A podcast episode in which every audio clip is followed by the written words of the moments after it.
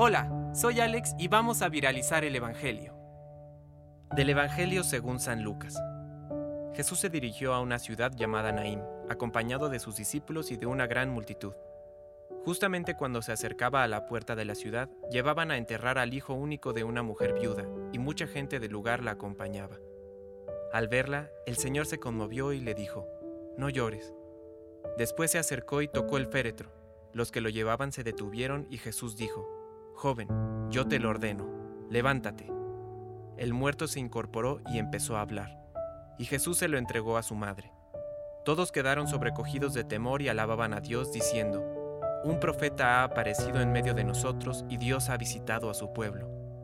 El rumor de lo que Jesús acababa de hacer se difundió por toda la Judea y en toda la región vecina. Palabra de Dios.